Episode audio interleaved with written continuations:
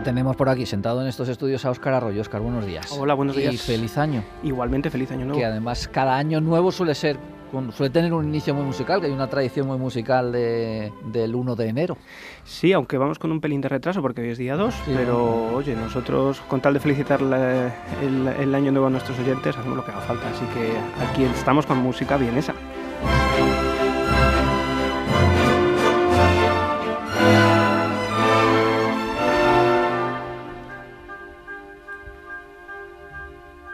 Hay mucha gente que yo creo que la música clásica solo la practica el 1 de, enero, eh, escuchando el, concierto de Año Nuevo. La música, la, música, clásica y los saltos de esquí son los, dos ejercicios sanos que, con los que empezamos el año. Sí, hombre, es una buena ocasión, realmente con una música tan... Es curioso porque esta música de los Strauss em, eh, conjuga, por una parte, a, pone de acuerdo a los más expertos a los más eh, melómanos y a los bueno más aficionados que en este concierto pues un, ejemplo de lo que puede ser. ¿no? Entonces es una bonita manera de arrancar el, año escuchando valses y polcas de Strauss en el concierto de Año Nuevo.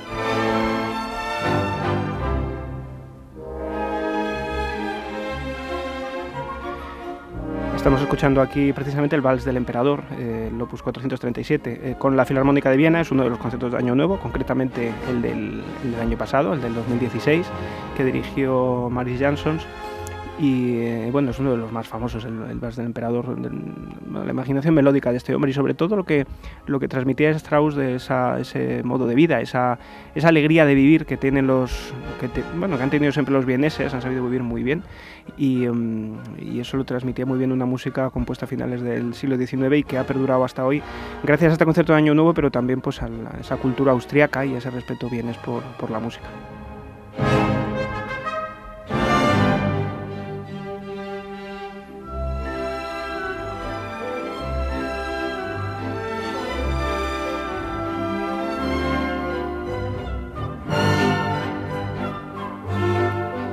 Este concierto yo creo que ya ha trascendido puramente lo musical, porque se ha convertido por un lado en un espectáculo televisivo, porque la mayoría lo vemos a través de la tele, son unos pocos privilegiados los que pueden estar allí en el en, es en la ópera, ¿no? De, es en el en el Musikverein, sí el otro día había que era en la ópera. Hay dos, claro, es que en Viena hay tantos teatros que es que es, un, este exceso.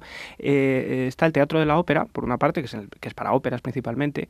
este concierto se hace en el Musikverein, que es la, la sala que, que se mantiene desde que se creó por la Sociedad de Amigos de la Música de, Viena, que es una especie de sociedad filarmónica, eh, claro, lógicamente con una fuerte aportación de numerosas entidades, pero lo mantienen ellos y además la historia del, del Musikverein, de esta Sociedad de Amigos de la Música, eh, hunde sus raíces en, toda la tradición musical vienesa. De hecho, lo que es maravilloso de ese escenario y de esa sala es que en esas mismas tablas, y cuando digo tablas es que son las mismas maderas, los mismos atriles de madera, los, cuando vas allí lo ves que está toda esa madera desgastada, eh, vuelta a restaurar, pero es la misma madera. Desde ese podio dirigió Mahler, dirigió Brahms, el estreno de sinfonías. Entonces, claro, es una especie de templo de la música, igual que algunos peregrinan a Jerusalén, pues otros van allí a escuchar música. Entonces, ese, esa tradición, ese, pues el saber que estás en un sitio un poco especial, ¿no? Es lo que hace el Museo Berrain y de este concierto de Año Nuevo, pues muy especial. Que decía yo también que trascendía lo musical por aquello de que bueno se convierte en un fenómeno social porque allí eh, no hay nada más que ver el público asistente las entradas hay que comprarlas y no se puede comprar con cualquier eh, bueno realmente el que quiera entradas que sepa que las puede conseguir. Es decir desde hoy pero eso te iba a decir, que hay que planificarlo con mucho tiempo. Desde hoy hasta el, hasta el 28 de febrero creo que es, se registra uno en la página web de la Filarmónica de Viena, da allí sus datos y es como jugar a la lotería, porque desde hace unos años lo hacen por sorteo. O sea, realmente se solicita, yo lo hice ayer, reconozco, ayer cuando ya se abría el plazo, eh, entré, puse ahí mis datos y ya había 4.500 personas de todo el mundo que habían, se habían registrado. Entonces, bueno, pues es como jugar a la lotería, pero con un maravilloso premio.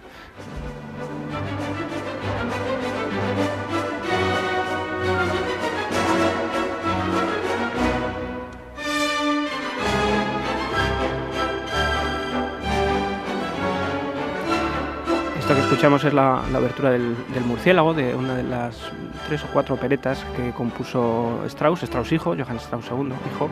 Eh, como digo, es la abertura y en este caso escuchamos a la orquesta del Concertgebouw de Ámsterdam con, otro de los grandes, con Nicolás Harnoncourt.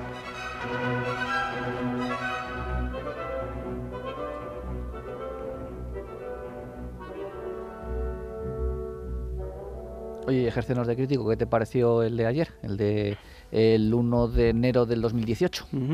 Hombre, muy bien. Es un concierto que cada director sabe transmitir. Con una orquesta como esa, que es una de las grandes orquestas del mundo, pues la capacidad que tiene el director para transmitir su forma de hacerlo es siempre sorprendente y siempre interesante. ¿no? Entonces, cuando uno escucha las diferentes versiones o las diferentes maneras de hacer, pues siempre los críticos, los, los sesudos críticos, yo no me considero un sesudo crítico, pero bueno, sí, eh, sí que decían que, que Muti era un tanto parco en su forma de, transmitir, pero en esa sencillez radicaba la, hermosura de lo que escuchamos ayer. ¿no? Eh, como italiano, pues tiene sangre mediterránea en las venas y un italiano. De hecho, él fue reacio a dirigir, eh, lo dirigió yo varias veces, pero a dirigir el concierto de Año Nuevo por aquello de que un decía que, hacía un italiano dirigiendo Verdi, dirigiendo Strauss. Pero luego sí dirigió, ha dirigido cuatro o cinco años y a pesar de esa, esa mezcla ¿no? entre el austriaco y el italiano, desde luego parece que tuvo bastante éxito, tanto en los críticos como en el, como en el público.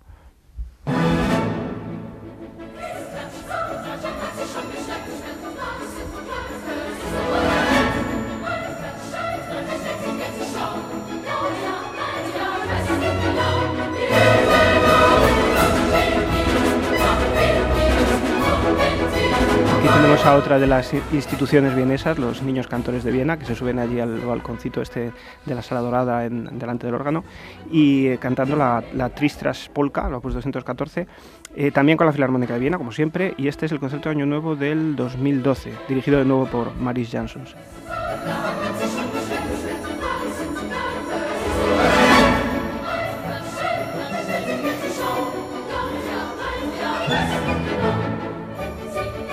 Muy divertida la letra del Tristras este porque habla de los cotilleos vieneses, claro, la gran parte de la eh, alta, alta, historiografía vienesa de la época de los Strauss, pues eh, eso no hemos cambiado nada, nosotros estamos igual, pues iba a los conciertos para el cotilleo, hablar del uno, hablar del otro, ¿no? Mal meter un poquito, y la letra habla de toda esa, de todos esos cotilleos vieneses de la época.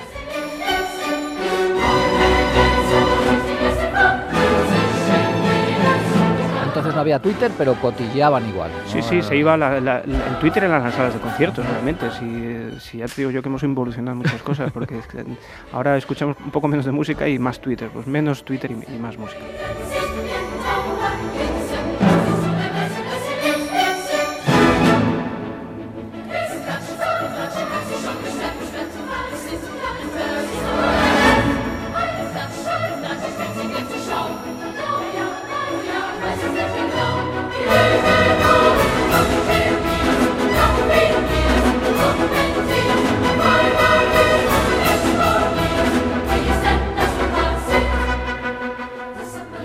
No sé cómo llevan los directores esto, porque claro, eh, es el mismo escenario, una misma fecha, eh, el, mismo equipo humano al que estás dirigiendo. Claro, se establecen comparaciones. Pues el año pasado me gustó más, estuvo mejor, estuvo peor. No sé cómo llevan esto los directores que tienen un prestigio inmenso y que, bueno, en teoría deben estar por encima de, estas circunstancias, pero imagino que no lo estarán. Hombre, yo creo que el, que el dirigir la Orquesta de Viena en, el concierto de Año Nuevo es más un regalo que un, que un compromiso, yo creo. ¿no? De hecho, eh, no creo que nadie se haya granjeado su carrera por dirigir en el, eh, el concierto de Año Nuevo. Realmente donde uno se bate el cobre, digamos, pues es dirigiendo Beethoven, Brahms, eh, Schubert, etcétera, etcétera. Es decir, los, el, gran repertorio de, la clásica. pero sí que es cierto que lógicamente pues toda la, no sé son 80 países, los retransmiten para todo el mundo. Entonces, desde luego es el concierto de música clásica más visto del año, con mucha diferencia. Y bueno, esa responsabilidad siempre la tienen, pero yo insisto que yo creo que es más un premio, un regalo. lógicamente todos los que se suben allí ya vienen de vuelta, por de alguna manera. Y, bueno, yo creo que al final es, un, es más el, detalle y, la puesta en escena, ¿no? con esos eh, juegos florales que tienen allí que inundan el, escenario. La verdad es que es, un, es, todo un espectáculo. Yo tuve la ocasión de estar en, febrero allí escuchando un concierto con los chicos que fuimos de excursión y te das un poco la idea de lo que, de lo que puede ser y sobre todo la acústica de la sala, que es impresionante que una, una, sala tan recta, tan cuadrada, ¿no? tenga una acústica tan, tan magnífica.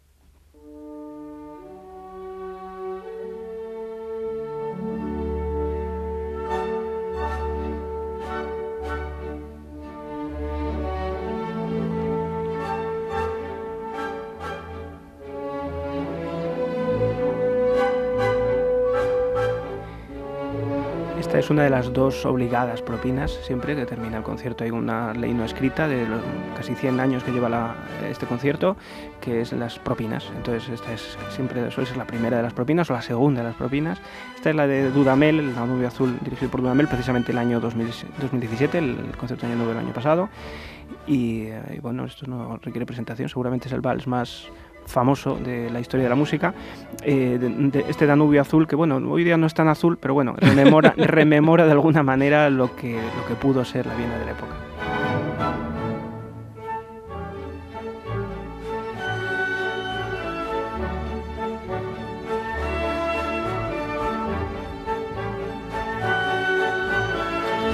Además de los pocos conciertos, o a lo mejor el único en el mundo, en el que está permitido que eh, los espectadores eh, en un determinado momento eh, se conviertan también en protagonistas y no únicamente para aplaudir el final de las actuaciones, sino para participar en la propia actuación.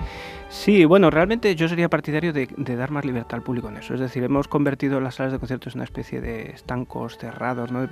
en el que el músico toca, el, el, público calla, hay que guardar silencio, no vamos a decir que no. Pero antiguamente la gente era, y, el siglo XIX, incluso principios del XX, la gente era mucho más espontánea. En la ópera todavía se sigue haciendo, es decir, que cuando alguien quiere decir bravo, dice bravo en medio de un área, etcétera. Pero mm, eh, yo retomaría eso, ¿no? Decir, oye, si algo me gusta, ¿por qué no voy a aplaudirlo? O si algo no me gusta, ¿por qué no voy a aplaudirlo o voy a patearlo, ¿no? Efectivamente, como dices, son célebres el, cierre siempre del concierto con, lo que vamos a escuchar precisamente para celebrar, pedir eh, al nuevo año mucho y bueno para, para, todos nuestros oyentes, esa costumbre, ¿no? De, de la, marcha Radetzky, compuesta, eh, pues el nombre este Radetzky es de un general de, pues, de allí del entorno bienes de la época, eh, esta marcha Radetzky que siempre cierra el concepto de Año Nuevo y que permite, lógicamente, que el director dirija las palmas del personal.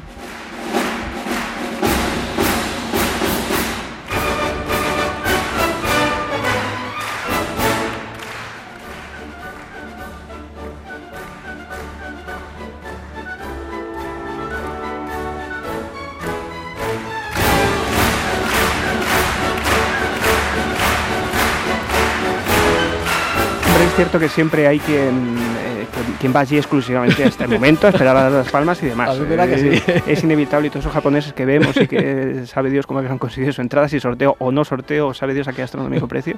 Pero bueno, el, salir ahí, yo creo que es una de esas experiencias bonitas de vivir que aunque son, sí, es un tópico y todo lo que quieras, pero la música es buena, la música de los Strauss es buena música, el escenario bien vale una misa y la visita viene desde luego. Yo ya te digo que como he solicitado mi entrada estoy ya mirando los vuelos y mira, sea una cosa u otra, a ver si en algún momento nos sentamos allá a dar palmas o lo que sea.